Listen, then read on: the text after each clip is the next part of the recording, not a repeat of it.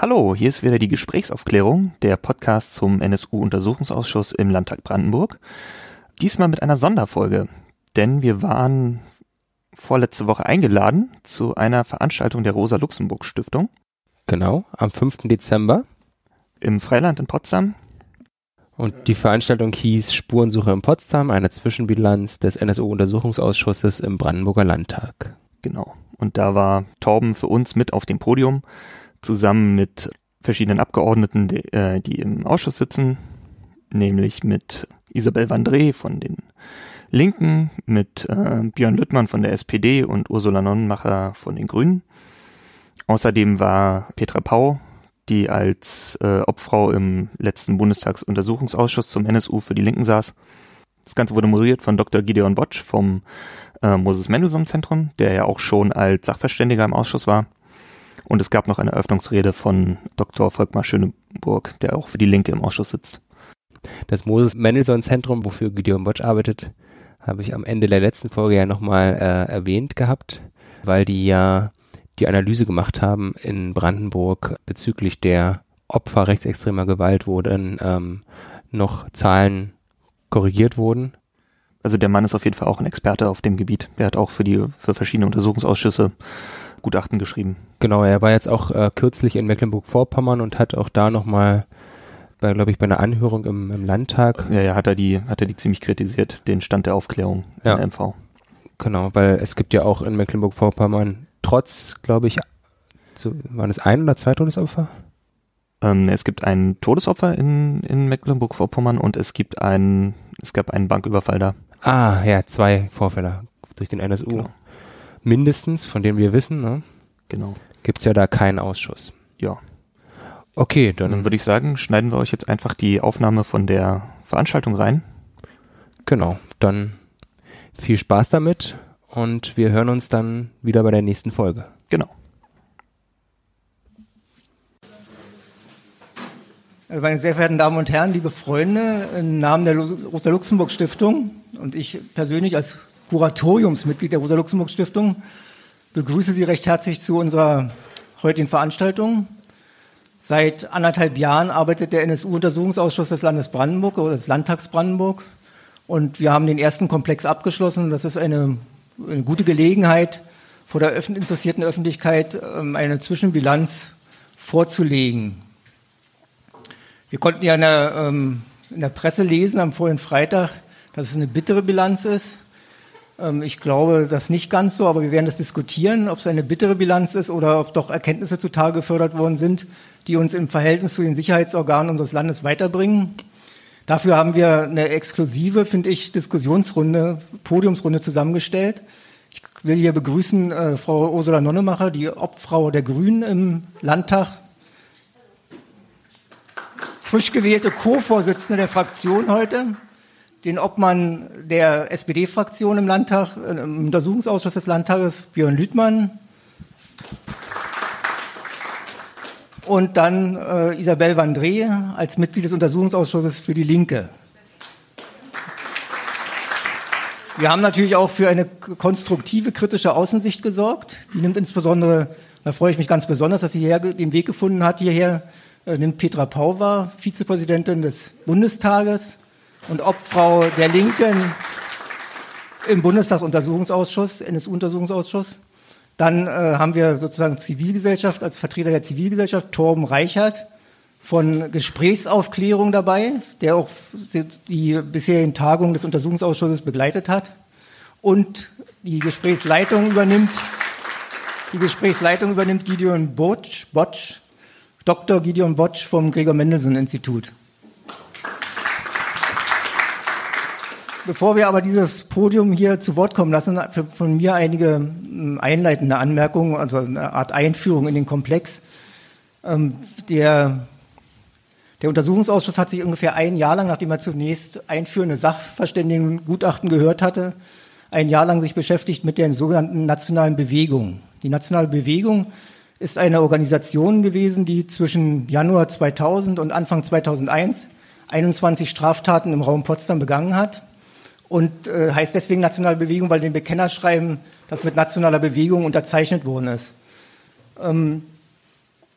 das waren Propagandadelikte in erster Linie, zwei Brandanschläge auf äh, türkische Imbissläden und dann der aufsehenerregende Brandanschlag auf die jüdische Trauerhalle in Potsdam im Januar 2001. Wir sind deswegen auf die, dieses Thema gestoßen und haben es zum Gegenstand der Untersuchung des Untersuchungsausschusses gemacht, weil in der Sachverständigenanhörung der Generalstaatsanwalt des Landes Brandenburg, Erado Rautenberg, die These aufgestellt hat oder die Vermutung geäußert hat, dass die nationale Bewegung ja nur eine Fiktion sein könnte, beziehungsweise, und er wurde ja gestützt durch eine Aussage des Bundesanwalts Siegmund aus dem Jahre 2003, ähm, dass das sozusagen ein, vielleicht eine unter Duldung des Geheimdienstes oder unter Mitwirkung des Geheimdienstes Straftaten gewesen sind, die man in der Szene so Honigtopf oder Zellerloch nennt. Zellerloch deswegen, weil im Jahre 1978 der niedersächsische Geheimdienst ein Loch gesprengt hat in die JVA-Zelle, um vorzutäuschen eine Befreiungsaktion für einen RAF-Mann. Und da hatte man sich irgendwelche Erkenntnisse sozusagen äh, erhofft. Das ist erst acht Jahre später rausgekommen. Deswegen sagt man jetzt zu solchen Fiktionen, zu solchen Taten, die die Geheimdienste oder die Dienste getan haben, Zellerloch auch. Ähm, einige, einige noch kurze inhaltliche Anmerkungen.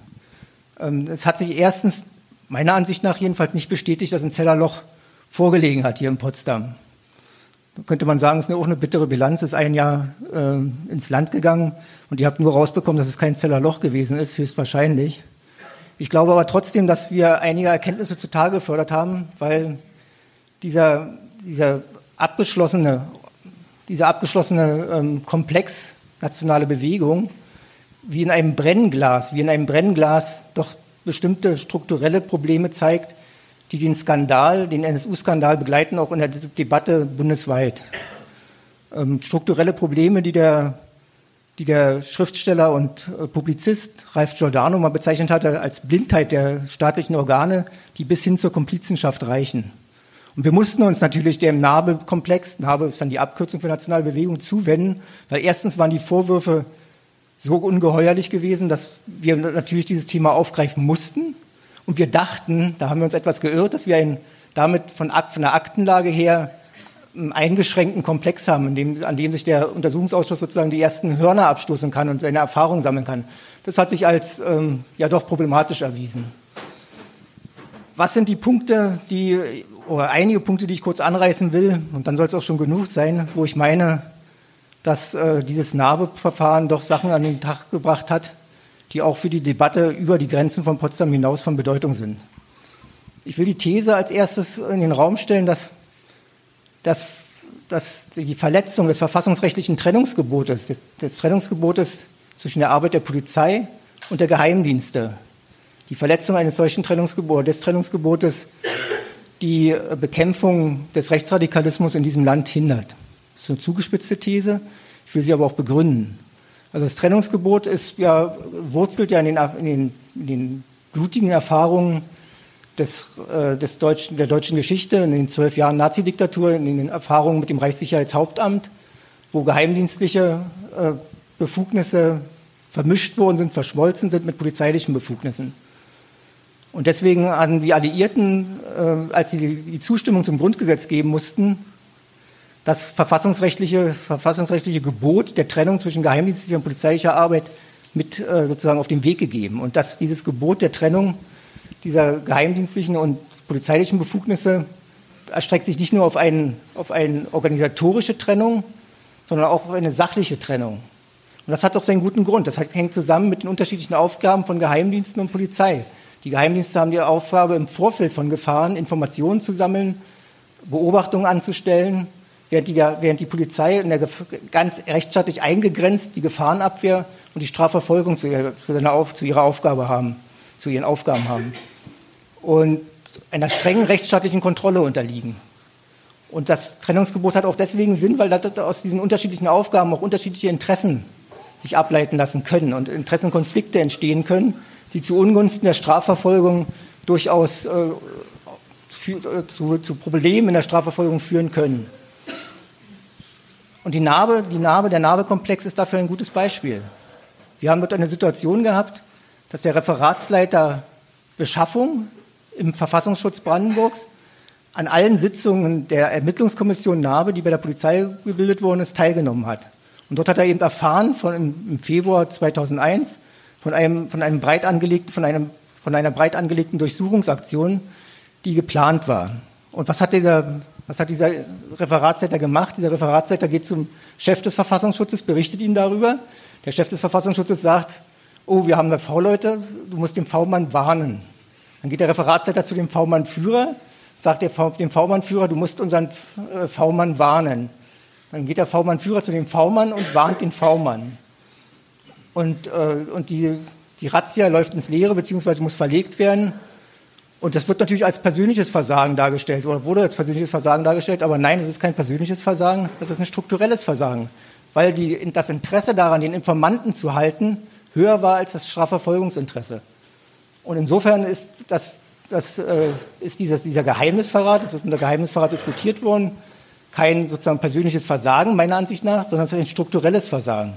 Deswegen die These, dass, das, dass die Verletzung des verfassungsrechtlichen gebotenen oder des verfassungsrechtlichen Trennungsgebotes zwischen geheimdienstlicher und polizeilicher Arbeit durchaus dazu führt, dass die Bekämpfung des Rechtsradikalismus, die strafrechtliche Bekämpfung des Rechtsradikalismus ähm, behindert wird. Zweite These oder zweite Aussage, wir konzentrieren uns immer bei der Debatte um den NSU-Komplex auf das Versagen von Geheimdiensten und zum Teil auch von Polizei. Aber auch die Justiz hat eine Verantwortung in diesem Komplex. Das zeigt sich beispielsweise oder zeigte sich für uns an der justiziellen Aufarbeitung dieses Geheimnisverrats. Dieses Geheimnisverrats, also wo, und da muss man voranschicken, dass, dass Rechtsanwendung bedeutet natürlich immer auch Rechtsauslegung und Rechtsauslegung bedeutet auch immer, wer die Interpretationsmacht über die Rechtsnorm hat. Und hier war es so gewesen, dass natürlich nicht der Leiter des Verfassungsschutzes strafrechtlich verfolgt worden ist, der Referatsleiter ist nicht strafrechtlich verfolgt worden, der V-Mann-Führer ist nicht strafrechtlich verfolgt worden, der kleine V-Mann, der Rechtsradikale, der ist verurteilt worden zu Geheimnisverrats oder wegen Geheimnisverrats zu fünf Monaten Freiheitsentzug.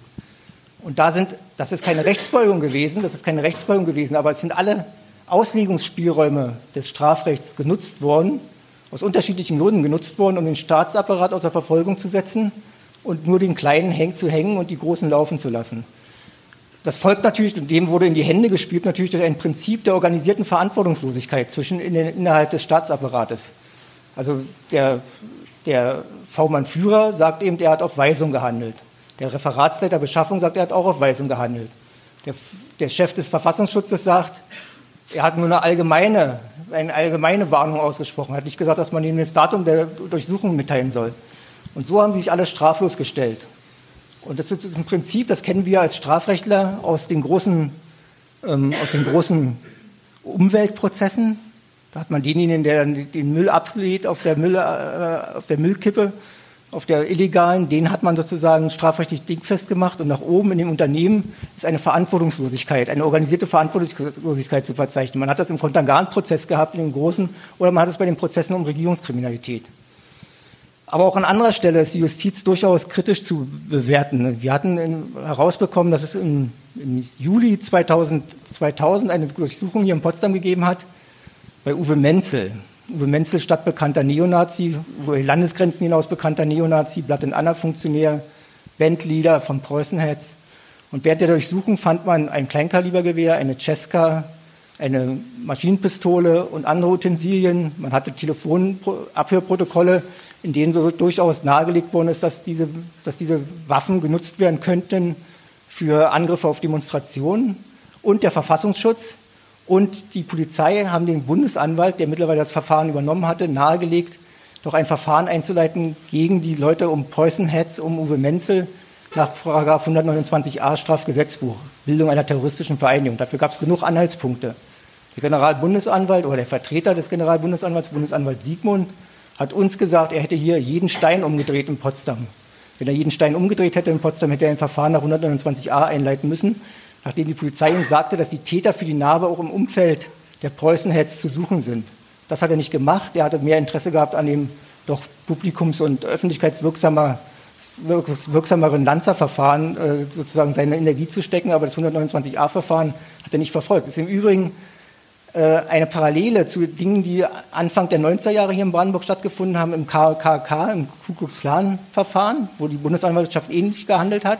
Und die Bundesanwaltschaft hat so gehandelt, als die Rohrbomben beim NSU-Trio gefunden worden sind. Da ist das Verfahren dann auch abgelehnt worden, ist nicht eröffnet worden. Nach 129a ist an die örtlichen Staatsanwaltschaften zurückgegeben worden. Das sozusagen zwei Anmerkungen zur äh, juristischen Verantwortlichkeit oder zu juristischen Fehlern, zum Versagen der Justiz. Ähm, dritte Anmerkung. Wir haben viel gelernt über das Anwerben von V-Leuten und über die Probleme des, des Führens von V-Leuten. Ich will das auch gar nicht ausführen, will dem Podium da nicht äh, den Stoff wegnehmen, will nur auf eins hinweisen will nur auf eins hinweisen. Es gab den, den prominenten Neonazi, oder es gibt den prominenten Neonazi Sven Schneider, der ähm, Kassenwart, Kassenwart von Blatt und Anna Brandenburg gewesen ist und ähm, der gegen den zwei Ermittlungsverfahren eingeleitet worden sind, wegen Volksverhetzung Ende 2000 und Anfang 2001 und der gleichzeitig interessant war als mögliche V-Person, sowohl für den Verfassungsschutz als auch für die Polizei. Worauf ich aber was ich als skandalieren will dabei ist, aber dass in dieser Situation der Schneider zur Polizei gegangen ist und gefragt hat, welche Musik er denn noch veröffentlichen kann, die nicht, veröffentlichen kann, die nicht inkriminiert ist. Und dann hat die Polizei geprüft und hat gesagt, die Sachen kannst du veröffentlichen, die kannst du verkaufen. Die hat Umsätze gemacht von 140.000 Euro im Jahr. Vielleicht sind die Gewinne auch in die Szene geflossen und äh, haben sozusagen das als Rechtsberatung oder präventive Arbeit der Polizei bezeichnet. Also das ist sozusagen, wenn ich jetzt, äh, jetzt NPD-Leuten sage, wie sie sich verhalten müssen, äh, damit sie nicht sozusagen äh, in, der, in die Illegalität geschickt, geschickt werden. Ja? Ich fördere rechtspopulistische, rechtsradikale Musik auf der Scheidelinie zwischen Legalität und Illegalität. Und äh, ich habe ja mit großem Interesse gelesen das Buch äh, Generation Hoyerswerda. Da gibt es einen kritischen Beitrag auch zur akzeptierenden äh, Sozialarbeit hier in Potsdam. Also das war eine akzeptierende Polizeiarbeit, die natürlich die rechte Szene stark gemacht hat und sie nicht bekämpft hat. Gut, last but not least, in dem Artikel, der mir sehr unter die Haut gegangen ist am vorigen Freitag, mit der bitteren Bilanz, ist auch der Vorwurf erhoben worden, dass wir keine Zuarbeit geleistet haben zum NSU-Prozess selber. Das ist auch nicht Gegenstand unseres Auftrags gewesen als, oder unseres Auftrags im NSU-Ausschuss. Aber natürlich wollen wir und sehen wir auch Parallelen zum großen NSU-Komplex. Und da ist natürlich die, die Hausdurchsuchung bei Uwe Menzel ein Punkt, der zeigt, dass da eine Menge terroristisches Potenzial lag. Und dass, äh, dass eben dort Waffenverkäufe stattgefunden haben, die Cesca wäre ein Stichwort, äh, die, in die auch Carsten Schepanski verwickelt war. Und der dann den Bums für Jan Werner besorgen sollte oder diese Bums-SMS bekommen hatte von Jan Werner hin nach Chemnitz. Also da haben sich, und das, damit will ich auch schon schließen, damit, da haben sich sozusagen Anknüpfungspunkte äh, aufgezeigt, die auch äh, deutlich verdeutlichen, dass die Spuren und dass das Netzwerk, Blatt und Anna Netzwerk, aus dem heraus die drei aus Chemnitz agieren konnten, dass das äh, bis nach Brandenburg vernetzt ist und in Brandenburg auch Unterstützer des NSU gesessen haben müssen und gesessen haben. Ich bedanke mich für die Aufmerksamkeit und gebe Worte, oder das Wort, das Mikrofon jetzt ans Podium. Ja, schönen guten Abend nochmal auch von mir. Äh, Volker Schöneburg hat die Sorge geäußert, ähm, es könnte der Stoff auf dem Podium ähm, ausgehen. Ich kann mir das nicht vorstellen. Das fast 800, fast 900 Seiten starke Buch von Aust und Labs über den NSU-Komplex ist ja jetzt schon einige Jahre alt und wäre sicherlich doppelt so lang wenn eine zweite Auflage erscheinen würde. Also da habe ich keine Sorge. Ähm, das Podium ist Ihnen vorgestellt, äh, inklusive mir als Moderator. Ähm, ich äh, möchte vielleicht nur ganz kurz vorab noch sagen, äh, dass ich glaube, fürs ganze Podium sprechen zu können, wenn ich sage, dass wir es schade finden, äh, dass es leider nicht dazu äh, sozusagen äh, dazu kommt, dass hier ein Vertreter der Unionsfraktion sitzt. Ähm, das äh, wäre sicherlich sehr ähm, schön gewesen. Äh, ich persönlich muss auch sagen, aus meiner Beobachtung des ähm, Parlamentarischen Untersuchungsausschusses äh, leistet die Unionsfraktion hier eine sehr konstruktive äh, Arbeit im Sinne dieses Ausschusses und die Perspektive, die Sicht der CDU-Vertreter äh, wäre eine sehr gute Abrundung gewesen. Für mich als Moderator macht es insofern das ein bisschen leichter, als das Podium ja jetzt schon relativ groß ist und dadurch nicht noch größer ähm, werden würde. Hm. Ich eben genau, also äh, ähm, Herr Lakenmacher war eingeladen und hat, soweit ich weiß, relativ kurzfristig absagen müssen.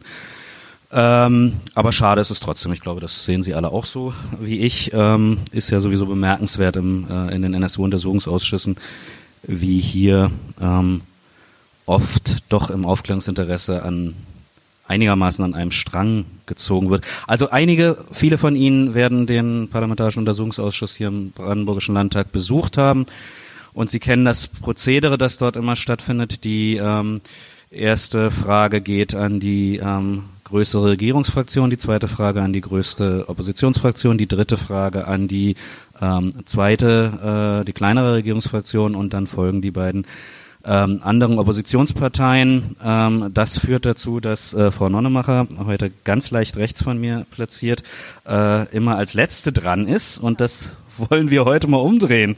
Ich möchte mit Ihnen anfangen, Frau Nonnemacher, ähm, mit einer Frage, die ich Ihren, äh, Fraktion, äh, Ihren ähm, ähm, Kolleginnen und Kollegen im Landtag gleich auch noch stellen werde. Welche Ziele sollte aus Perspektive Ihrer Fraktion und äh, aus Ihrer Perspektive, ähm, welche Ziele sollte dieser Ausschuss verfolgen? Was ist Ziel, Sinn und Zweck äh, des Ausschusses, damit wir einen Maßstab haben, an dem wir bilanzieren können und zu einem Ergebnis kommen können, ob er seine Ziele denn erreicht hat? Ja, danke schön, Herr Dr. Botsch. Erstmal finde ich es wirklich sehr rührend, dass Sie mein Schicksal in diesem Untersuchungsausschuss immer als Letzte dran zu sein, wenn alle schon alles gefragt haben, äh, mal so rausstellen. Das ist nämlich ganz schön anstrengend, wenn man sozusagen die einzige Vertreterin ist. Andere größere Fraktionen können sich ja dann doch hin und her mal switchen und sagen, komm, übernimm du mal in den 15 Minuten Redezeit. Ich muss das immer alleine tun und muss immer im Auge behalten, was haben die anderen alles schon gefragt gefragt, um nicht zu langweiligen Doppelungen zu kommen. Also erstmal dafür Dankeschön. Ja, was ist das Ziel und das Zweck dieses Untersuchungsausschusses? Ich denke, es ist mehrfach angesprochen worden in der Presse, dass im November 2011 es zu dieser äh, Enttarnung, Selbstenttarnung äh, des NSU gekommen ist. Äh, das hat damals das Land erschüttert. Die Bundeskanzlerin hat damals den Angehörigen, die wirklich schlimme, schlimme Jahre hinter sich hatten, immer in dem Verdacht, dass das ja doch alles kriminelle Vereinigungen sind und dass diese Opfer äh, des NSU ja eigentlich selber schuld äh, gewesen sind. Hier Soko, Bosporus und solche Dinge, die das unterstellt haben. Äh, die Kanzlerin hat damals unter äh, versprochen, wir werden lückenlos und restlos dies alles aufklären. Wir werden die Opfer rehabilitieren und wir werden äh, wirklich jeden Stein umdrehen. Da haben wir in Brandenburg sehr spät dann den Faden aufgenommen, gerade wo Brandenburg durch diese zentrale Figur von Piatto ja durchaus im Fokus des Interesses steht. Und ich denke, wir müssen hier klären, hätte durch die Erkenntnisse, die der brandenburgische Verfassungsschutz durch seinen Superspitzel gewonnen hat, hätte durch die Weitergabe dieser Erkenntnisse an die Sicherheitsbehörden in Thüringen, in Sachsen, im Bund, hätten damit diese ganzen Morde, diese ganzen Verbrechen verhindert werden können. Das ist eine große Verantwortung, die in unserem Land auf uns lastet. Wir müssen das aufklären. Und ich denke, das schlechte Bild, das jämmerliche Bild, was Brandenburg äh, vor dem äh, NSU-Prozess in München abgegeben hat, mit vermummten Leuten, die in keinster Weise auskunftsfähig waren, mit Auskunftsverweigerung und so. Da haben wir gesagt, da müssen wir wirklich ran, das können wir so nicht stehen lassen. Das ist auch unsere Verantwortung als Politiker und Politikerinnen und ähm, deshalb Aufklärung in jedem Fall. Ich möchte aber auch noch einen Aspekt anführen. Wir müssen auch nach vorne gucken. Wenn wir die Defizite unserer Sicherheitsbehörden wirklich schonungslos aufklären, und Volkmar hat ja einige strukturelle Probleme in seinem Eingangsstatement, äh, schon angesprochen, wenn wir diese strukturellen Probleme wirklich klar aufarbeiten und daraus Konsequenzen ziehen, ist das auch eine Prävention für weitere terroristische Aktivitäten. Wenn wir genau angucken und richtigen Schlüsse daraus ziehen, was bisher offensichtlich nicht der Fall gewesen ist, ich sage nur der Fall Amri vor einem Jahr, der ist, beruht auch auf einem Versagen unserer Sicherheitsbehörden, großen Pannen wie der Eigenbrötlertum, keine Weitergaben von Erkenntnissen, die evident waren. Da sehen wir, wir haben nichts gelernt in diesem Land und wir müssen weiter daran arbeiten, dass wir was lernen und dass wir sozusagen präventive Schlüsse daraus ziehen. Soweit erstmal von mir. Frau Vandré, Ihre Fraktion ist als ähm, kleinere Regierungsfraktion deutlich besser aufgestellt personell. Sie sind äh, ähm, Vertreterin, soweit ich, äh, soweit ich weiß, im, für Ihre Fraktion im Ausschuss. Welche, mit welchen Zielen sind Sie in diese Ausschussarbeit ähm, gestartet und wie würden Sie die heute beschreiben? Die Ziele zu Beginn des Untersuchungsausschusses hat Ursula Nonnemacher ja gerade schon ganz klar umrissen. Wir hatten die Situation in Brandenburg, dass permanent argumentiert wurde, wir bräuchten keinen Untersuchungsausschuss aufgrund dessen, dass Brandenburg kein sogenanntes Tatortland gewesen sei. Das heißt, hier haben keine Morde stattgefunden, hier haben keine Überfälle stattgefunden nach unserem Kenntnisstand und für uns aber durch Piatto als Quelle sehr, sehr schnell eben auch zutage getreten ist, dass die Brandenburger Behörden sehr wohl mehr Kenntnisse gehabt haben und unsere Aufgabe es dann eben war, zu untersuchen, zu welchem Zeitpunkt welche Erkenntnisse vorgelegen haben, wie mit diesen Informationen umgegangen ist und ich würde sagen, dass aber auch nicht zuletzt durch die ähm, Fokussierung jetzt auf die nationale Bewegung oder den Beginn des Untersuchungsausschusses mit der nationalen Bewegung sich da auch nochmal das Blickfeld auf die gesamte Neonazi-Szene Brandenburgs erweitert hat.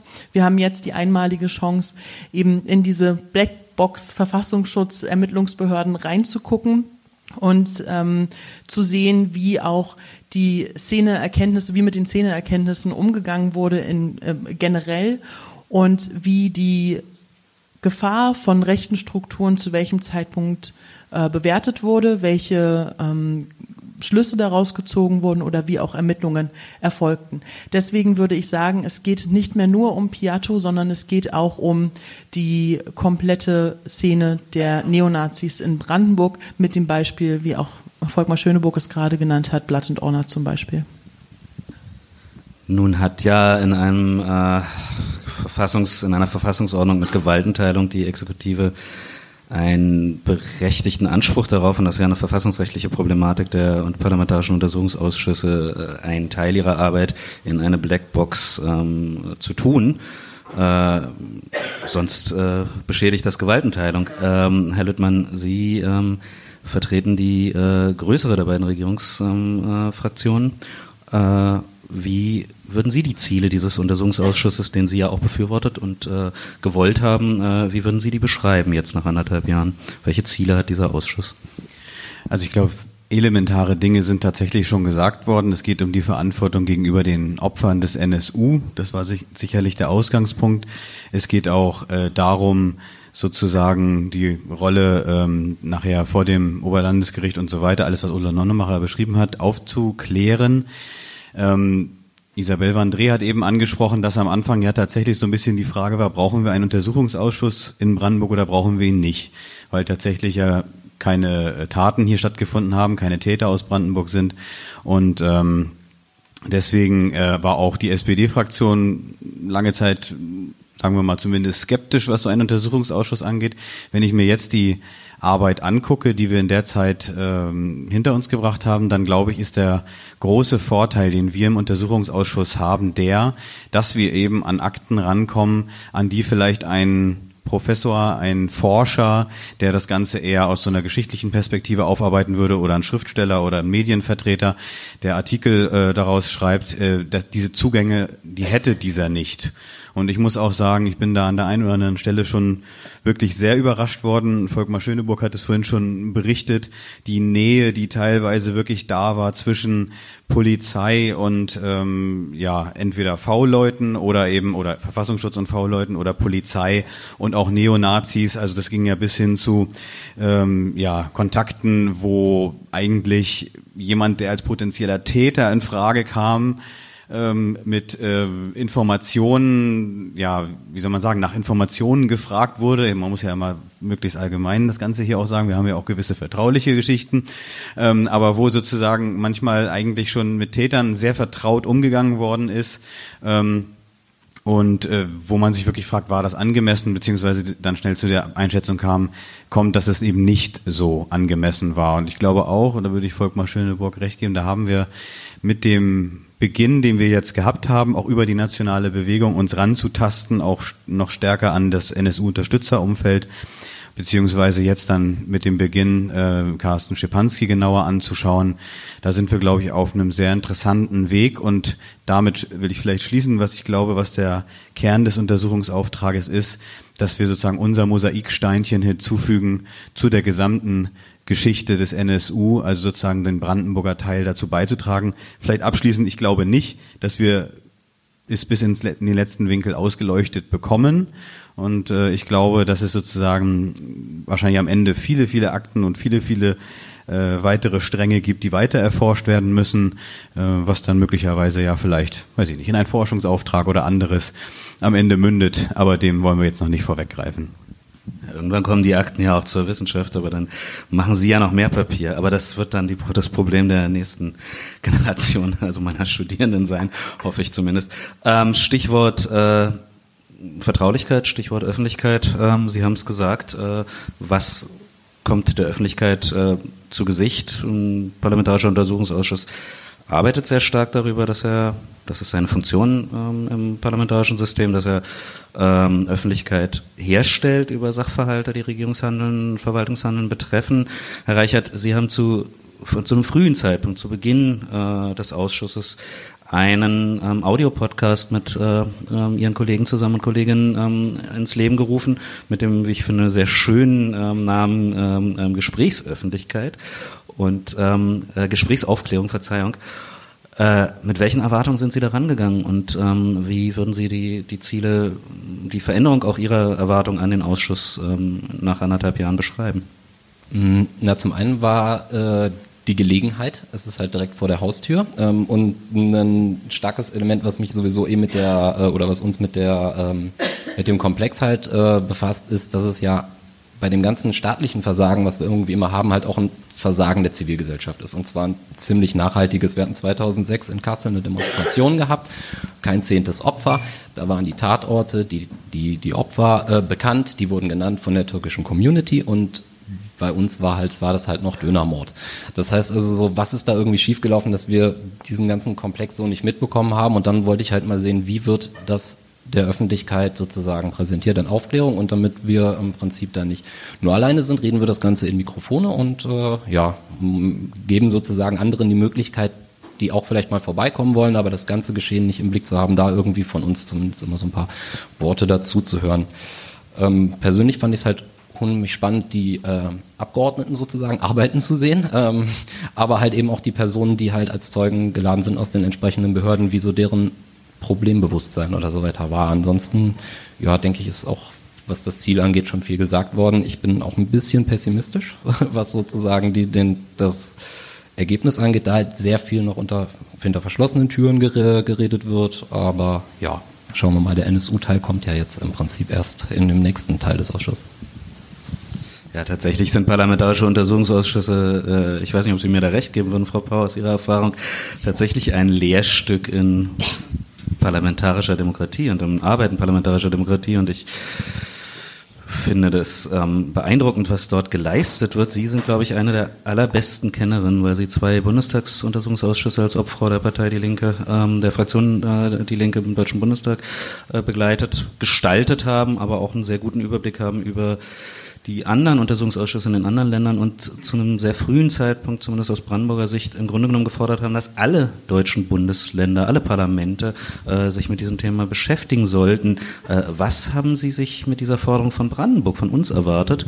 Ähm, und äh, würden Sie das nach anderthalb Jahren ähm, modifizieren, revidieren wollen? Also erstmal bin ich froh, dass es inzwischen diesen Ausschuss gibt und dass er so arbeitet, wie er arbeitet, bei allem, was man kritisch hinterfragen kann. Ich war auch schon zweimal auf dem Weg am Freitag nach Potsdam und dann erreichte mich unterwegs die Nachricht, jetzt geht es sowieso erstmal wieder ins Geheime. Gut, dann bin ich auch umgekehrt und habe gesagt, das bringt jetzt nichts an dieser Stelle. Aber wie gesagt, erstmal gut, dass er jetzt da ist. Es geht um Aufklärung mit Blick auf die Vergangenheit, mit Blick auf die nach wie vor offenen Fragen der Überlebenden und der Angehörigen der NSU-Opfer, aber eben auch der Öffentlichkeit um weiße Flecken. Aber es geht, und das deutete sich hier auch schon an, natürlich auch um die Gefahren, die von aktuellen rechtsterroristischen Strukturen ausgehen. Und es geht natürlich auch um die Frage, sind wir adäquat dem gegenüber aufgestellt? Damit meine ich sowohl die Sicherheitsarchitektur, die Justiz, aber auch die Öffentlichkeit, Medien, Zivilgesellschaft, aber auch wir als Parlamente und äh, Politikerinnen und Politiker.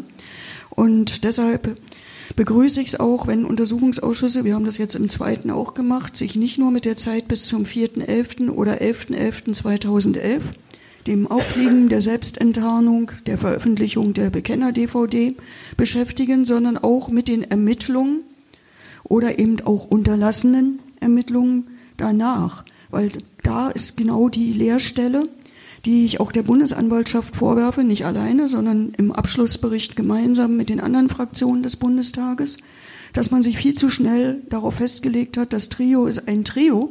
Dann gibt's noch eine Handvoll Unterstützer, die im Moment in München auch noch vor Gericht stehen. Und alles andere, was jetzt auch hier diesen Untersuchungsausschuss beschäftigen wird, weiter, V-Mann Piato, Carsten Schipanski, Strukturen, in denen er unterwegs war, übrigens auch noch vor dem Abtauchen des NSU. Wir hatten im Berlin-Brandenburger Raum auch vor 1998 ähm, rechtsterroristische Taten. Ich will nur an das Attentat des Kai Diesner 1997 im Februar in Berlin-Marzahn erinnern. Das sind Dinge, die sind vor Gericht nicht verhandelt worden und haben Untersuchungsausschüsse auch nochmal andere Aufgaben. Aber ich finde, das ist eine Chance, dass das dieser Untersuchungsausschuss tut. Und ich würde gerne drei Ergebnisse des Bundestagsuntersuchungsausschusses hier in den Raum stellen, wo ich denke, da kann nicht nur in Brandenburg, sondern auch in den anderen Bundesländern, auch in denen, wo vielleicht noch Untersuchungsausschüsse kommen. Ich war letzte Woche gerade in Mecklenburg-Vorpommern weiter daran gearbeitet werden. Das Erste, es ist jetzt gesichert, dass das NSU-Kerntrio, aber auch ihre engsten Unterstützerinnen und Unterstützer spätestens ab 1998 von V-Leuten des Bundesamtes für Verfassungsschutz, der Landesämter für Verfassungsschutz und nicht zu vergessen, geht in der Öffentlichkeit immer unter, der Polizeien regelrecht umzingelt waren. Zweitens, wir wissen, jetzt auch aus den Ermittlungen des Bundestagsuntersuchungsausschusses, dass die Aktenvernichtung im Bundesamt für Verfassungsschutz beginnend am 11.11.2011, aber bis ins Jahr 2012 hinein mit Vorsatz geschehen sind, um die Öffentlichkeit und aber damit auch die Parlamente eben nicht darüber zu informieren, welches Wissen über die Strukturen, die neonazistischen Strukturen, die Erkenntnisse der V-Leute, die geliefert wurden, ähm, da, äh, zu konfrontieren. Es stellt sich die Frage, wie sah es denn mit den Akten und der Aktenvorhaltung und auch bestimmten anderen Dingen in den Bundesländern aus, in den zuliefernden auch Ämtern, Landesämtern für Verfassungsschutz. Ich will mal auf eine Lehrstelle aufmerksam machen, die erst kurz vor dem Finale des Bundestagsausschusses, des zweiten, deutlich wurde. Es fehlen ganz wesentliche TKÜ-Erkenntnisse aus den zwei entscheidenden Tagen im August 1998, die berühmte SMS von Jan Werner, was ist mit den Bums an Piato? Da ging es also um die Waffenbeschaffung ähm, für das Trio.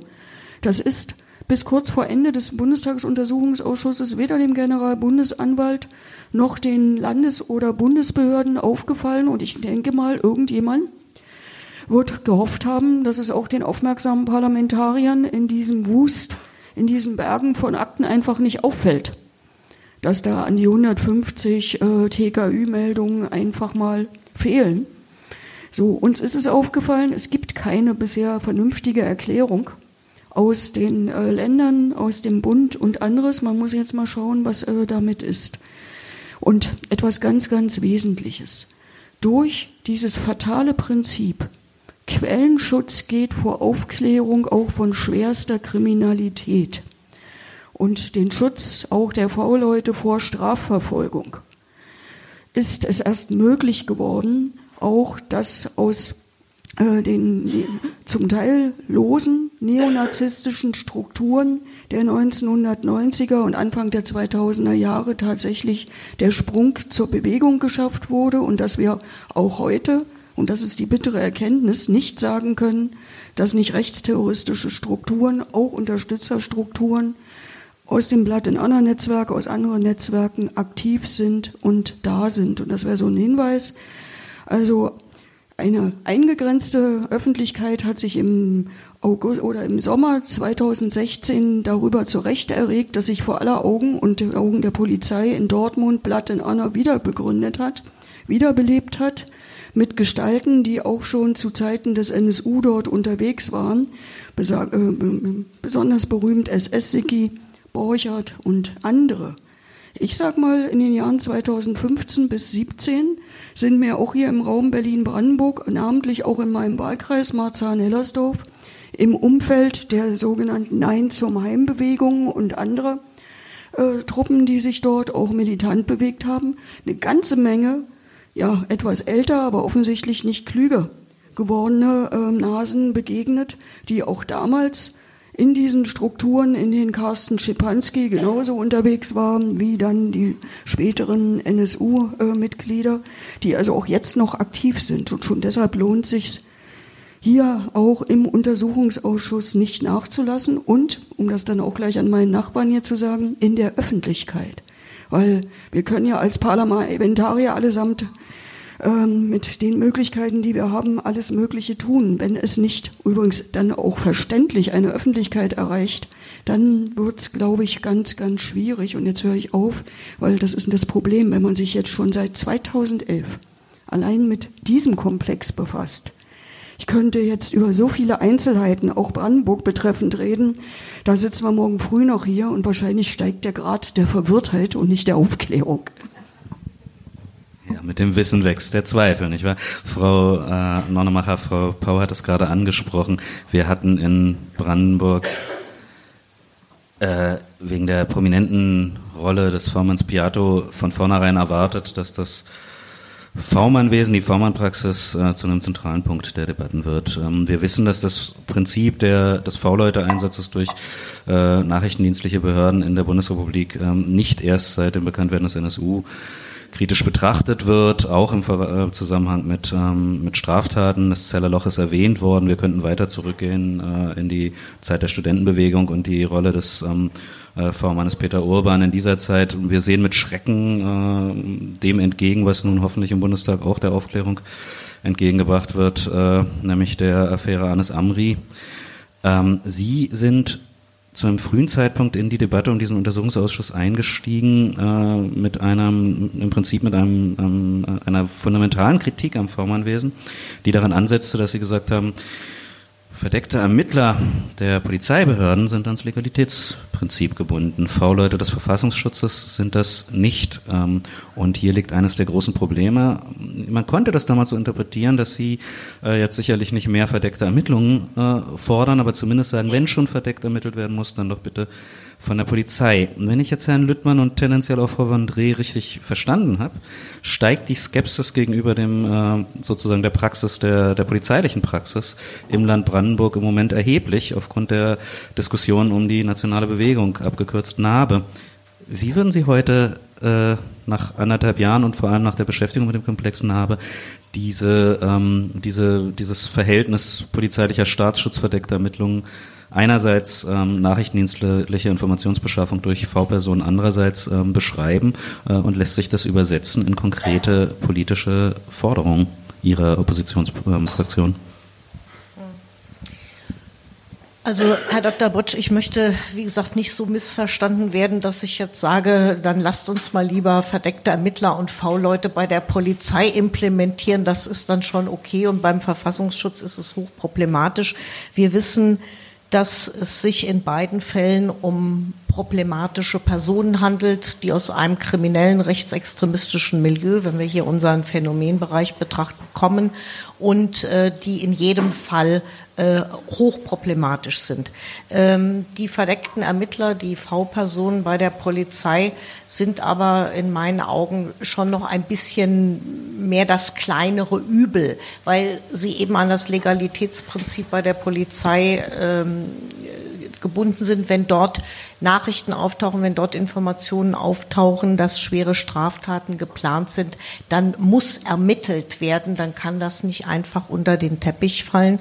Und wenn ermittelt werden muss, dann sind Staatsanwaltschaften im Boot und es kommt vielleicht sogar dann aus den Ermittlungen ein Gerichtsverfahren raus, wo dann die Justiz wieder beteiligt ist. Also es gibt ein klein bisschen die Chance, dass diese V-Leute doch etwas mehr der Kontrolle äh, des Rechtsstaates unterliegen als beim Verfassungsschutz, der diesem Legalitätsprinzip in diesem Sinne äh, nicht unterliegt. Wir haben beim Nabe-Komplex, denke ich, gesehen, dass es große Versäumnisse sowohl beim Verfassungsschutz als auch bei der Polizei irgendwie gegeben hat.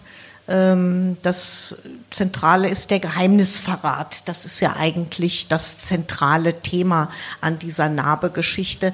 Was ist alles am diesem 6. Februar 2001 passiert, als sozusagen das äh, klar wurde, dass äh, die Durchsuchung im Milieu bevorsteht, äh, vorgenommen als eine Maßnahme der Gefahrenabwehr, geplant durch die Polizei und das dann durchgestochen worden ist. Wir haben uns die Rolle der Verfassungsschutzbehörden da sehr kritisch angeguckt, aber auch in der Polizei.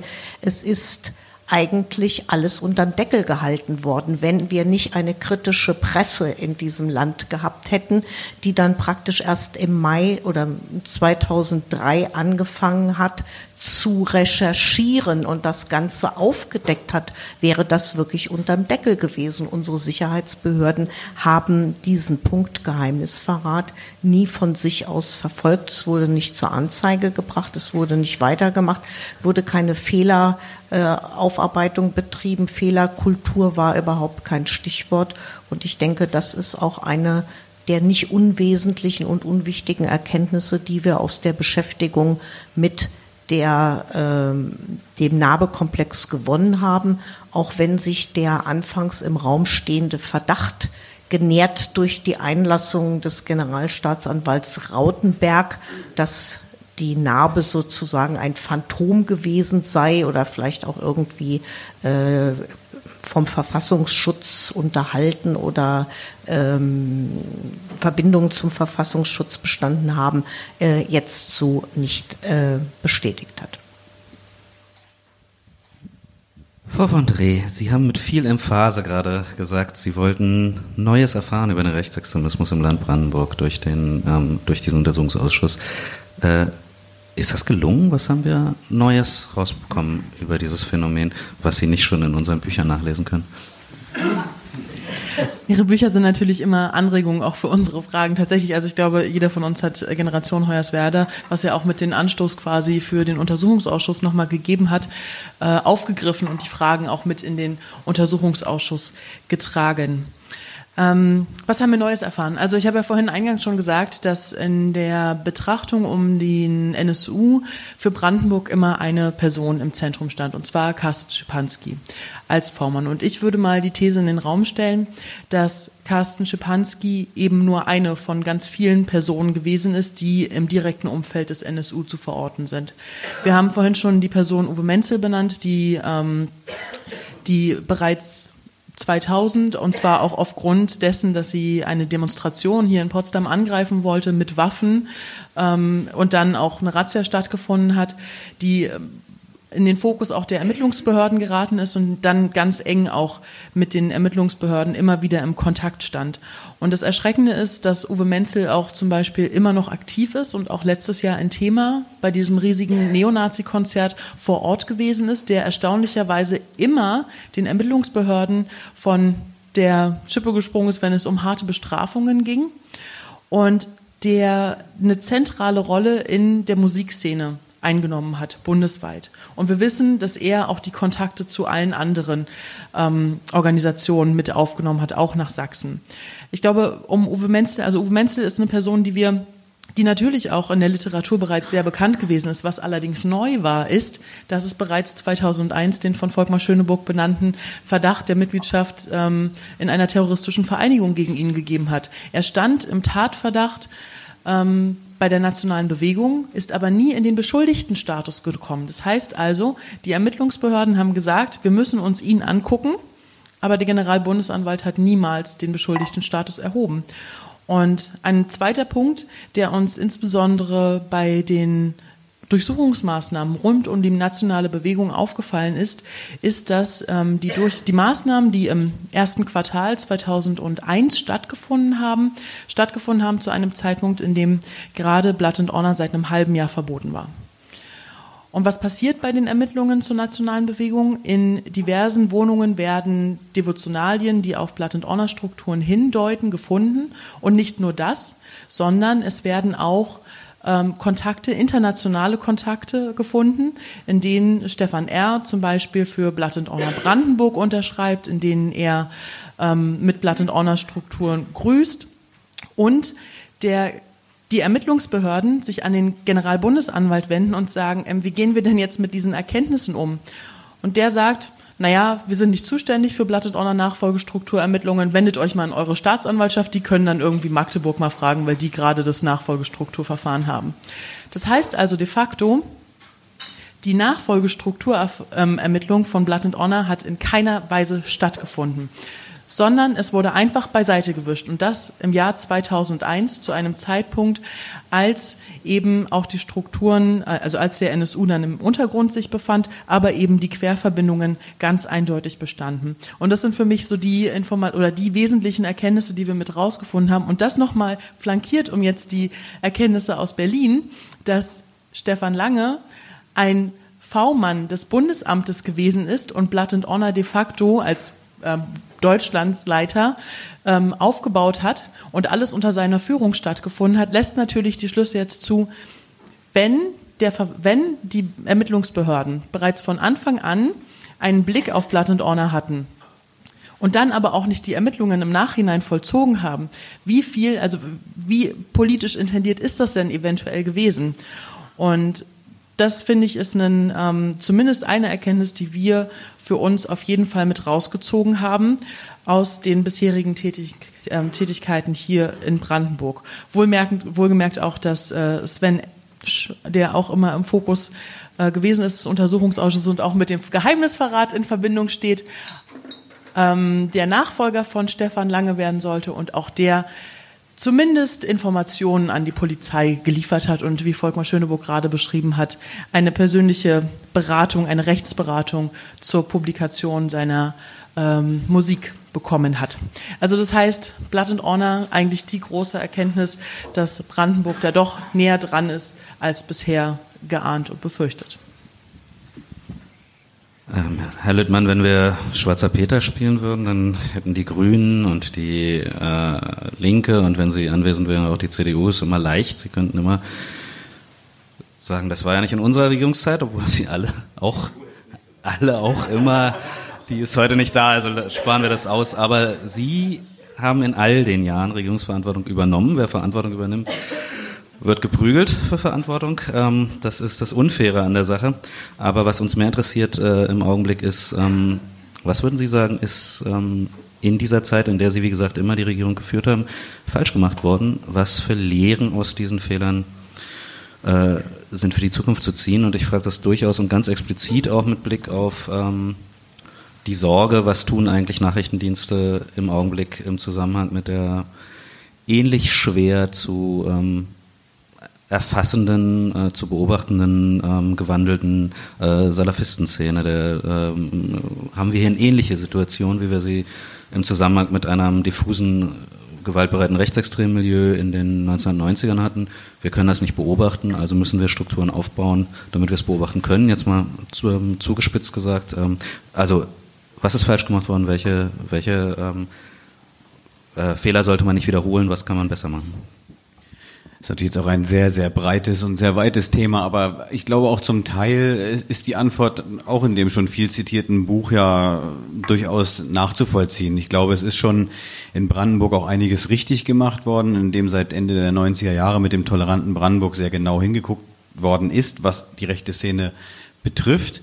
Gleichzeitig und äh, das ist insofern ja auch wichtig. Der Zeitraum, über den wir jetzt hier reden, nationale Bewegung ähm, und auch Carsten Schipanski, ist der Zeitraum 90er Jahre, Mitte der 90er Jahre, Ende der 90er Jahre bis Anfang der 2000er Jahre, ist ja schon damals sozusagen nach der Enttarnung von Piatto und von äh, anderen äh, V-Männern ähm, durchaus im Verfassungsschutz hat sich etwas verändert. Also schon damals hat man Konsequenzen gezogen und hat für interne äh, äh, Zwecke ausgewertet, was falsch gelaufen ist. Das heißt also, es ist nicht jetzt erst ähm, später, 2011 oder meinetwegen, dass wir heute jetzt erst vor der Frage stehen, was muss in der V-Mann-Führung anders laufen, sondern diese Frage ist ja damals schon ausgewertet worden. Natürlich ähm, haben wir jetzt gerade in dem ganzen äh, Komplex, in dem wir jetzt sind, alles, alles auf dem Tisch. Und wir haben auch Polizisten da gehabt, die ganz freimütig erzählt haben, dass sie, ähm, und auch Verfassungsschützer, völlig unbedarft in die V-Mann-Führung oder in den Umgang mit V-Personen gestolpert sind. Wenn wir dann nachgefragt haben, wie wurden sie denn darauf vorbereitet, dann war ganz oft die Antwort, gar nicht. Ja, wir sind darauf nicht vorbereitet worden. Gab es Fortbildung? Nein. Ja, und wenn dann irgendwie sozusagen Probleme aufgetaucht sind in der V-Mann-Führung, dann äh, wurde einfach ja der V-Mann jemand anderen zugeordnet. Also das heißt, diese ganze ähm, Arbeit, die damals mit V-Leuten auch äh, passiert ist, Ende der 90er, Anfang der 2000er Jahre, war ziemlich unstrukturiert. Das ist der Eindruck, der sich da aufdrängt und auch eben ja der Einzelne wenig vorbereitet darauf. Insofern ist für mich wichtig, wenn wir jetzt in die Zukunft schauen, dass wir möglicherweise die Erkenntnisse, die schon damals gezogen wurden, sprich, dass man genau hinguckt, wen man da eigentlich als V-Person anwirbt und wer eben auch nicht als V-Person angeworben werden darf, welche Grenzen auch zum Beispiel der Strafbarkeit von Dingen, die während der V-Mann-Tätigkeit passieren, äh, nicht überschritten werden dürfen, das vielleicht jetzt auch in einer Novellierung des Verfassungsschutzgesetzes ähm, noch deutlicher zu machen. Das ist in anderen Bundesländern ja schon passiert und im, auf der Bundesebene. Und ähm, um vielleicht noch einen Schritt weiter zu gehen, bin ich der Meinung, wir können, und aber da werden wir dann wahrscheinlich ja politisch uns drüber unterhalten in den nächsten äh, Monaten und Jahren, ähm, sicherlich auf der einen Seite eine Stärkung des Verfassungsschutzes gebrauchen, auch gerade was die Ausweitung der Probleme angeht, Salafistenszene etc., der Terror auf der Seite, der da zu beobachten ist. Aber diese Stärkung, also auch die personelle Stärkung eventuell, muss damit einhergehen, dass wir die Kontrolle verstärken und gerade was die Kontrolle angeht und was die demokratische ja, Überwachung der, äh, des Verfassungsschutzes angeht, äh, da müssen wir eben auch besser werden. Und auch das gehört dann äh, für mich zur anderen Seite der Medaille und ist auch eine Lehre aus dem, was wir jetzt gerade in dem Untersuchungsausschuss ähm, bearbeiten. Frau Pau, Sie sind die dienstälteste und erfahrenste Parlamentarierin auf diesem Podium, wenn ich das richtig sehe.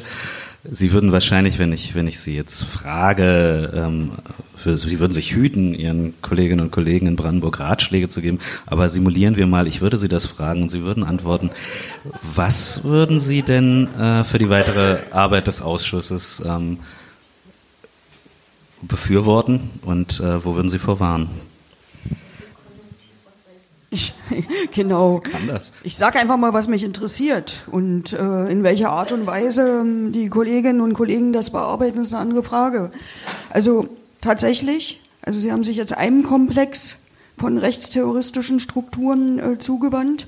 Mich würde im Zusammenhang mit Piato der Rolle dieses V-Mannes, aber auch der ähm, Arbeit der Behörden der Umgang auch der Behörden mit den Informationen, die er geliefert hat, mit den Aufträgen, noch sehr vieles mehr interessieren. Also nicht nur mit Blick auf den NSU, sondern tatsächlich auch auf ähm, rechtsterroristische Strukturen hier im Raum Berlin-Brandenburg und auch den, der Umgang der Polizeien ähm, des Bundes wie ähm, auch der betroffenen Länder, aber auch der Ämter für Verfassungsschutz und Justiz nicht vergessen. Die kommen immer so ganz ähm, am Rande weg.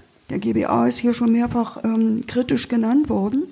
Genau mit den Erkenntnissen, die man damals hatte und auch die Frage, warum bestimmte Straftaten im Vorfeld nicht verhindert wurden oder aber, wenn sie dann stattgefunden haben, eben bis heute nicht äh, geahndet wurden und warum an, und das ist etwas, was uns bei den Untersuchungen im Bundestagsuntersuchungsausschuss immer wieder untergekommen ist für die Zeit vor dem 4.11.2011, aber auch für die Zeit nach dem 4.2011. Sobald ein V-Mann eines Amtes für Verfassungsschutz, welcher Ebene auch immer, ins Spiel kam, wurde vom GBA die Handbremse angezogen oder aber nicht bloß die Handbremse, sondern man hat das gar nicht angefasst oder aber auch von den ermittelnden Staatsanwaltschaften. So ist es eben nie dazu gekommen, dass der V-Mann des Landesamtes für Verfassungsschutz Nordrhein-Westfalen, ich rede jetzt absichtlich nicht über Brandenburg, da suchen Sie sich Ihre Felder und bestimmen Sie sie selbst, Helfer, der eine frappierende Ähnlichkeit mit dem nach der Tat in der Kölner Propsteigasse, dem Bombenanschlag, äh, gefertigten Phantombild ähm, aufwies, als derjenige, der die Stollendose mit dem Sprengsatz dort abgelegt hat, bis heute nicht. Von der Polizei vernommen wurde, sondern da reichte aus, die Mitteilung, wir im Landesamt für Verfassungsschutz halten ihn für einen tollen Staatsbürger, weil er hat sich ja bereit erklärt, mit unserer Behörde zusammenzuarbeiten. Und deshalb kann er sich keines Verbrechens schuldig gemacht haben.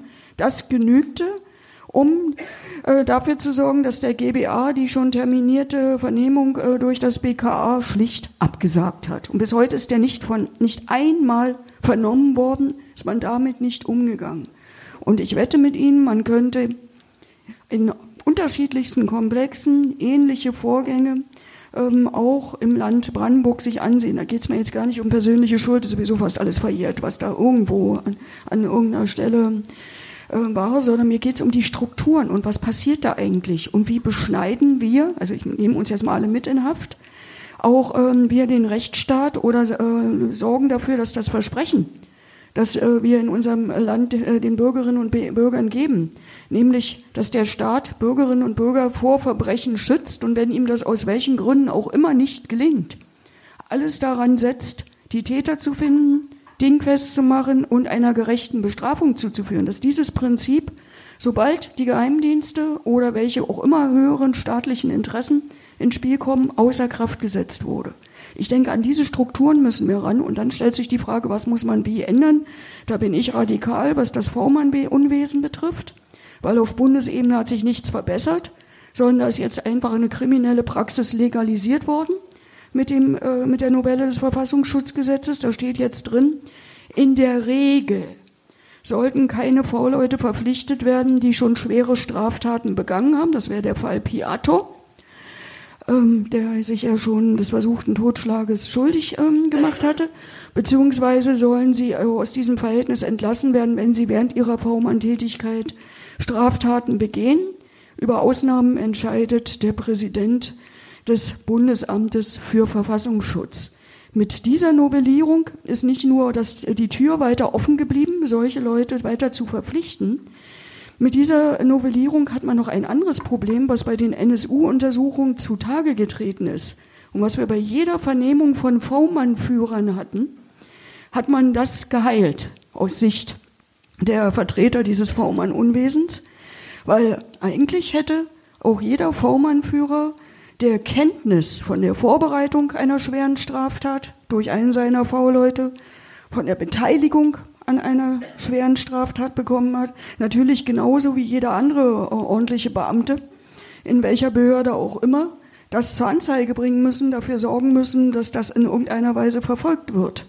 Das ist meist nicht geschehen und wenn es dann doch irgendwie öffentlich geworden ist, nicht durch die Anzeige des V-Mann-Führers, gab es dann immer den Deal mit der Staatsanwaltschaft, so dass äh, also in den wirklich ich kann mich auch nicht erinnern an einen wirklich ordentlichen, spektakulären Fall, wo es zu einer ordentlichen Strafverfolgung gekommen ist. Das ist jetzt, also diese Last ist jetzt von den V-Mann-Führern dort weg, weggenommen. Das löst jetzt der Präsident des Bundesamtes für Verfassungsschutz. Meine Bitte ist, und da stehe ich dann auch gerne mit dem Einmitteln zur Verfügung, dass ähm, sich der Untersuchungsausschuss in der Zeit, die ihm in dieser Legislatur noch bleibt, mit den Fragen, die Sie sich im eigenen Untersuchungsauftrag gegeben haben, ja, konzentriert und möglichst ja, effektiv organisiert beschäftigt, so viel Öffentlichkeit wie möglich schafft. Ich kenne kenn all die Probleme, ist gar kein Thema. Ähm, und ähm, uns die Möglichkeit gibt, also das sage ich jetzt nicht als die Bundestagsabgeordnete, die hier irgendwelche Ratschläge zu geben hat, sondern als interessierte Politikerin, die dieses Thema einfach am Herzen liegt, die Möglichkeit gibt, auch weiter öffentlich uns mit diesen Dingen auseinanderzusetzen. Und ähm, also das Klima oder die Situation in unserer Gesellschaft hat sich ja seit dem 4.11.2011 nun nicht auch in Betrachtung dieses Phänomenbereiches nun verbessert oder entspannt. NSU war ja nicht die Ausnahme in einer ansonsten intakten Gesellschaft, wo es keine Menschenfeindlichkeit gibt. Also müssen wir Schlussfolgerungen daraus ziehen, was war, was nicht gelaufen ist und müssen Strukturen auch verändern. Und Mentalitäten, das ist ganz wichtig, weil es hilft keine Gesetzesänderung, es hilft keine Vorschrift, dass nach Rassismus, einem rassistischen Motiv zu suchen ist, wenn bestimmte Straftaten angezeigt werden, wenn schon der die Anzeige aufnehmende Polizist nicht in der Lage ist zu erkennen, dass ein Brandanschlag auf eine Flüchtlingsunterkunft auch ein rassistisches Motiv haben könnte, dem man nachgehen muss. Dasselbe gilt für Juristen, die diese Fälle bearbeiten oder anderes. Sie haben ein brandenburgisches Problem angesprochen und Frau Nonnemacher, ähm, Sie dürfen da gerne auch gleich noch eingehen. Trotzdem darf ich diese Frage zunächst an Herrn Reichert geben, denn das müssen wir auch mal würdigen. Herr Reichert, Sie sitzen da bei jeder Sitzung oder Ihre Kolleginnen und Kollegen stellen Öffentlichkeit her. NSU-Watch Brandenburg tut das auch. Viele ähm, kritische Journalistinnen und Journalisten äh, nehmen sich die Zeit, äh, Öffentlichkeit herzustellen. Ich stelle mir das in diesem Untersuchungsausschuss nicht so leicht vor, denn immer wieder fällt die Entscheidung, wir gehen in den Keller äh, und als Teil dieser interessierten Öffentlichkeit muss ich für meine Person sagen, ich kann das nicht immer nachvollziehen. Wollen Sie kurz dazu Stellung nehmen, wie sich das für Sie gestaltet?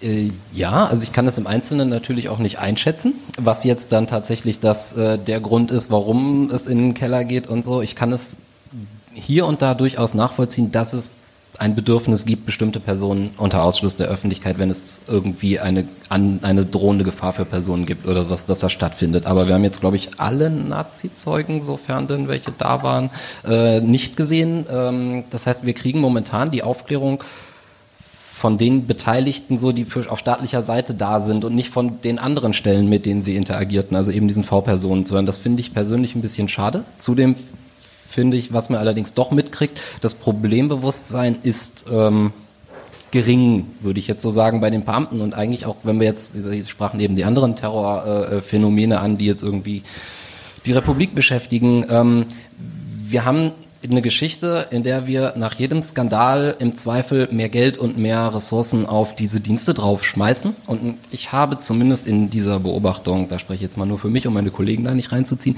nicht den Eindruck, dass das Problembewusstsein da äußerst groß ist. Und ich weiß auch nicht, ob diese Kontinuität mit immer mehr Geld draufwerfen und Rechte erweitern halt sinnvoll sind. Insbesondere, wenn man sich dann halt, wir haben diesen NSA-Geschichte oder wir haben Vorratsdatenspeicherungsdiskussionen, der, ähm, die Masse an Informationen, die da diesen Personen, die teilweise sehr schlechte Gedächtnisse haben oder irgendwelche anderen Dinge, ähm, die vertrauen wir denen an so. Also wann jeder von uns aufsteht, schlafen geht, wo er gerade ist, mit wem er sich gerade unterhält und auf Knopfdruck noch Telefone hören oder so ein Spaß.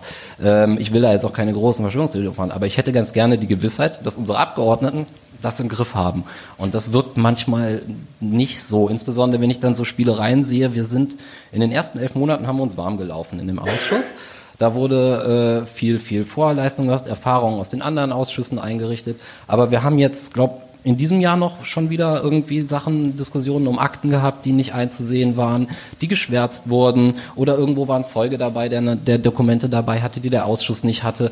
Ähm, das macht jetzt auf mich nicht einen sehr vertrauensvollen Eindruck, dass sich das sehr schnell löst. Und da würde ich mir wünschen, dass man da auch insbesondere dem Innenministerium gegenüber ein bisschen forscher auftreten sollte als Abgeordneter. So. Aber ansonsten, ich äh, will da jetzt keine äh, Einzelabgeordneten. Ich sehe, dass die Leute gute Arbeit machen. Ich bin sehr dankbar, zumindest auch, an allen, den hier auf dem Podium vertretenen, die machen schon die Arbeit, aber das ist halt nicht alles. Und äh, da gehören aber auch wir als Öffentlichkeit zu. Wir müssen da halt auch hingehen. Es sitzen im Publikum immer äh, Leute, es sind auch Leute da. Ich würde auch jedem empfehlen, geht da einfach mal hin, guckt euch das selber mal an. Es ist manchmal ein bisschen lustig, wenn man um 9 Uhr da ist und dann geht es erst um 13 Uhr los oder so, aber ähm, einfach mal hingehen und ja, Öffentlichkeit herstellen, gucken. Und ich finde, das ist halt etwas, wir haben es ähm, als Öffentlichkeit verkackt, ähm, das, äh, diesen NSU zu erkennen, während die angesprochene Community, wie gesagt, es geahnt gewusst hat. Und das ist halt auch unser Ding, dem, unseren Schuh, den wir uns anziehen müssen. Frau Hat Herr Reichert alles gesagt oder wollen Sie ergänzen? Ich würde gern zu zwei Punkten was sagen. Das eine, was äh, geht um den Punkt, den Herrn Reichert jetzt ausgeführt hat, aber ich würde gerne vorher nochmal auf Frau Pau eingehen. Frau Pau, Sie haben äh, vorhin uns auch äh, zur Öffentlichkeit gemahnt und haben gesagt, wir müssen auch einen Blick dafür schärfen, ob bei der Polizei rassistische Einstellungen oder so vorhanden sind.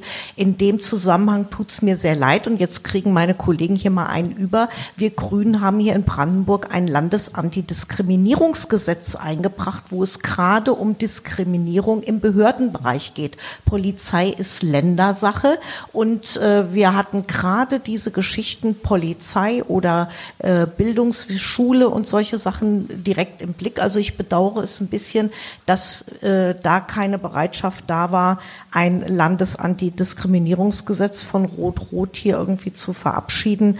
Äh, ich denke, dass wir dort wirklich offene Baustellen haben und es ist ein bisschen schade, dass das jetzt äh, irgendwie erstmal abgeschmettert worden ist.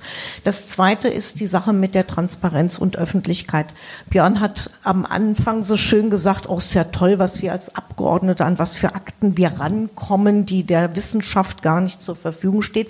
Aber die Frage ist ja, kommen wir an die Akten ran? Also wir haben jetzt wirklich in diesem NSU-Untersuchungsausschuss derartige äh, Kracher erlebt, dass wir monatelang auf Aktenlieferung warten mussten, dass uns, wie gesagt, ein als Zeuge geladener Polizeibeamter ein Dokument auf den Tisch legt und wir merken erstmal, aha, uns fehlen ja wahnsinnig viel Akten, äh, dann werden 3000 äh, Bände noch nachgeliefert oder wir werden dazu verdonnert, in ein Treptow-Verfahren zu gehen, wo nur die Abgeordneten, aber nicht die sicherheitsüberprüften Mitarbeiter in den Verfassungsschutz gehen müssen und dort unter Beaufsichtigung durch zwei Leute, einmal Polizei, einmal Verfassungsschutz, sich Sachen angucken können und dann lesen wir da stundenlang rum und dann finde ich dort alte äh, Pressemitteilungen aus dem Jahre 2003. Da kommt man sich doch echt verkackeiert vor. Das kann es überhaupt nicht sein. Wir haben immer noch massive Probleme, dann lagert das schon im Geheimschutzraum,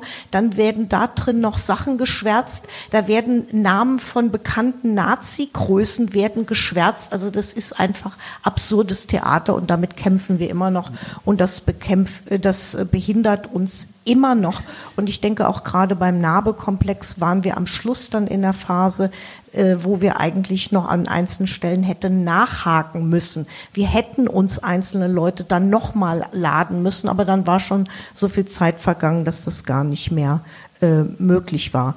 Und noch was zu der Öffentlichkeit. Also ich muss sagen, ich bedauere es sehr, dass wir so äh, oft in den Keller gehen. Das ist aber auch eine Entscheidung der Mehrheit des Ausschusses, muss man ganz klar sagen. Wir haben jetzt schon fünf Zeugenvernehmungen wirklich nur geheim durchgeführt, ähm, von bei vielleicht 20, 25 Zeugen, die wir vernommen haben. Ich glaube, der Thüringer Untersuchungsausschuss hat bei 145 Zeugen vier äh, äh, Vernehmungen ausschließlich geheim durchgeführt. Das ist problematisch, das müssten wir anders machen. Wir müssten zumindest immer versuchen, öffentlich rauszuholen, was rauszuholen ist. Die Ausschussmehrheit ist ja hier auch vertreten und ich habe schon gesehen, wir streiten ja gerne in Brandenburg, das ist ja das Schöne am Brandenburgischen Landtag, dass es da eine Opposition und einen Meinungsstreit gibt. Äh, Herr Lüttmann, Sie sind als erstes dran, dann Sie, Frau Wondere. Das ist die Reihenfolge, in der Sie sich gemeldet haben.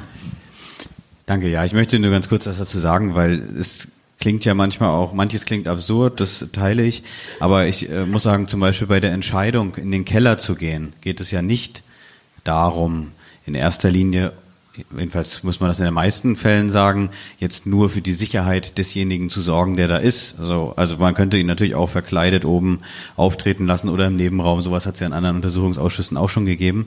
Sondern unsere Überlegung war, und da waren wir uns eigentlich auch ziemlich fraktionsübergreifend, ich weiß nicht, inwiefern du jetzt immer damit einverstanden warst, aber oft einig, dass wir geglaubt haben, dass die Zeugen sich in einem geschützten Raum uns besser öffnen. Also dass wir sozusagen auch aus ihnen mehr rausholen, als wenn sie sozusagen oben doch unter dem Druck der Öffentlichkeit auch stehen. Also dass sie vielleicht in einem solchen äh, öffentlichen Kreis dann doch weniger zu äh, ja von also weniger erzählen, als sie im Keller machen. Und ich muss sagen, ohne jetzt da in die Tiefe gehen zu können, aber bei ein zwei Zeugen hatte ich schon den Eindruck, dass sie irgendwann unten so eine gewisse Vertrautheit gefasst haben und dann doch Dinge erzählt haben, die uns überrascht haben und die uns auch interessiert haben. Die Frage ist dann natürlich, und das ist wahr, wie können wir vielleicht die Quintessenz aus dem dann wiederum öffentlich machen. Also da haben wir vielleicht noch nicht den Königsweg gefunden, den müssen wir finden. Das ist Aufgabe von uns sozusagen, das zu tun. Wir tun es Teilweise natürlich, indem wir dann im öffentlichen Teil oben verklausuliert die Erkenntnisse, die wir im Keller gewonnen haben, stellen. Und da wiederum hat es natürlich auch an der einen oder anderen Stelle dann schon den Hinweis gegeben, hm, äh, das hätte man so nicht öffentlich sagen dürfen oder da hätten sie nicht öffentlich darauf eingehen müssen. Und da muss ich die Kritik natürlich, da teile ich die Kritik genauso und ich denke, die haben wir ja auch fraktionsübergreifend, dass da manchmal dann der Regulationswillen des äh, Innenministeriums zu weit geht. Und um das zu sagen, das ist vielleicht manchmal in der öffentlichen Sitzung dann nicht so, aber intern gehen wir da schon sehr, sehr äh, klar mit unserem Ministerium um. Und das muss ich auch gerade äh, als Vertreter der SPD-Fraktion sagen, die wir ja vielleicht da den direktesten Weg haben.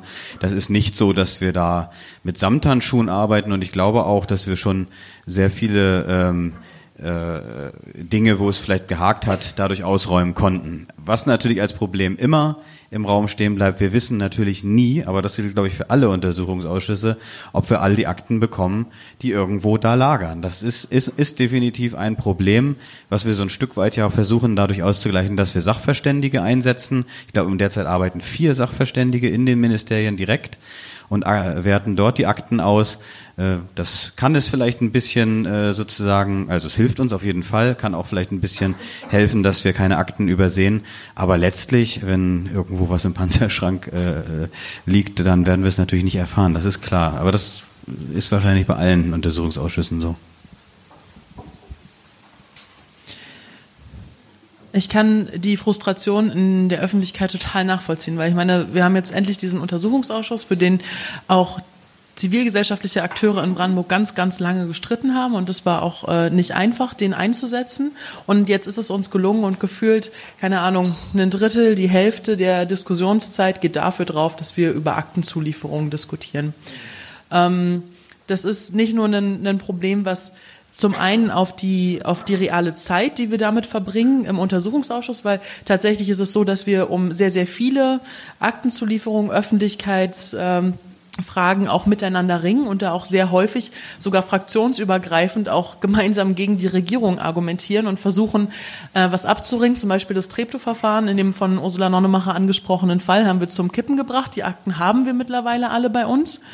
Ähm, und können sie einsehen und müssen dafür nicht ins Innenministerium rüberrennen, was eine Arbeitserleichterung ist. Aber so müssen wir uns jedes Mal da langhangeln und müssen uns unser eigentliches Recht des Untersuchungsausschusses einfordern. Und das ist in der Arbeit frustrierend, das ist in der Öffentlichkeitswirksamkeit frustrierend und lebt natürlich auch nochmal den ganzen Prozess der, der öffentlichen Aufklärung, weil der Fokus immer wieder darauf liegt, statt auf den eigentlichen Erkenntnissen, die wir zutage befördern und die einen viel größeren Fokus haben sollten, meiner Auffassung nach. Vielleicht noch einen kurzen Widerspruch zu dir, Björn, vorhin. Also ich glaube, über die Frage der Aufrüstung, Verfassungsschutz müssen wir uns nochmal verständigen. Und ich glaube, da bist du dir, da bist du dir, da wirst du nicht überrascht von sein, dass wir da durchaus eine andere Auffassung von haben.